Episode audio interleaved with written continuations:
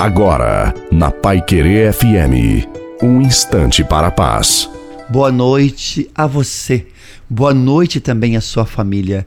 Coloque a água para ser abençoada no final. A alegria do Senhor é a nossa força. Não deixe que nada o entristeça, pois Deus o ama. Diante das provações, levante a cabeça e siga em frente.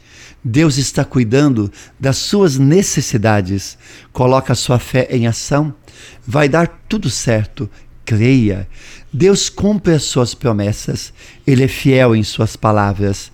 Os ventos e as tempestades são afrontosos às vezes, mas não permanecem de pé diante da voz de Deus, que tem o controle sobre todas as coisas. Não se entregue à tristeza, ao desânimo, ao desespero. É pior para você.